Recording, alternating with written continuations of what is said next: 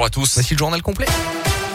Et à la une, ce matin, la guerre en Ukraine se poursuit qui a fait sous couvre-feu depuis hier soir jusqu'à demain matin. Les autorités craignent de débusquer des saboteurs russes infiltrés dans la capitale du pays. Les discussions entre les deux pays ont repris hier. Un compromis est possible, mais des contradictions profondes existent encore selon un conseiller du président Zelensky. Hier, deux journalistes américains et ukrainiens ont été tués dans une attaque. À noter aussi l'évacuation de 20 000 personnes de la ville de Mariupol au sud, assiégée par l'armée de Vladimir Poutine.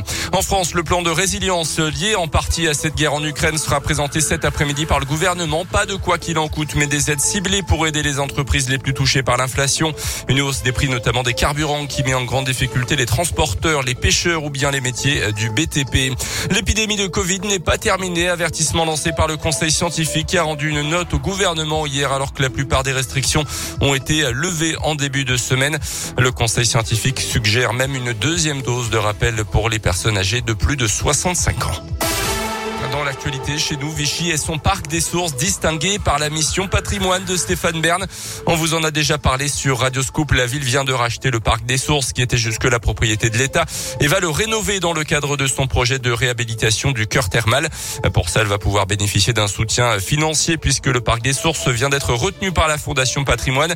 Une partie des bénéfices du loto du patrimoine seront donc attribués à Vichy et c'est une grande fierté forcément pour le maire de la ville, Frédéric Aguilera. C'est un projet d'une trentaine de millions d'euros au total. La mission Berne euh, se concentre plutôt sur ce qu'on appelle la galerie Probe Noire autour, qui est un projet à l'intérieur de ces 30 de 7 millions d'euros. Les travaux euh, doivent débuter là sur cette fin d'année, début d'année prochaine.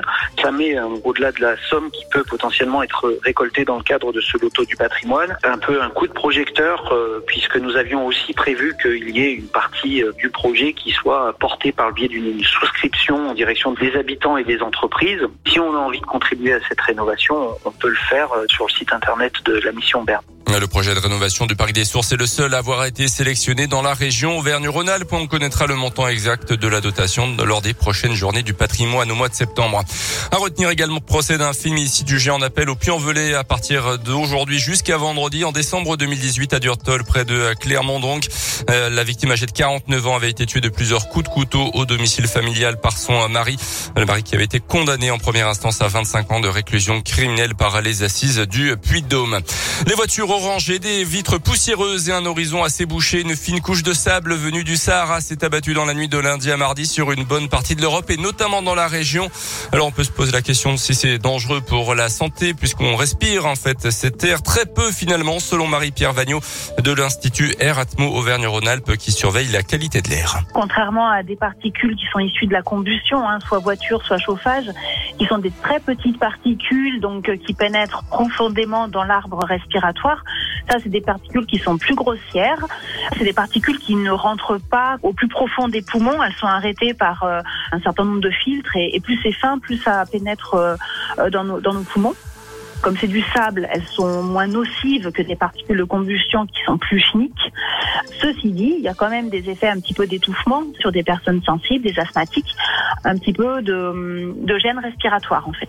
Et ce ciel légèrement orangé pourrait encore durer plusieurs jours selon certaines prévisions. Merci beaucoup Colin. L'actu reviendra tout à l'heure à 8h avant ça.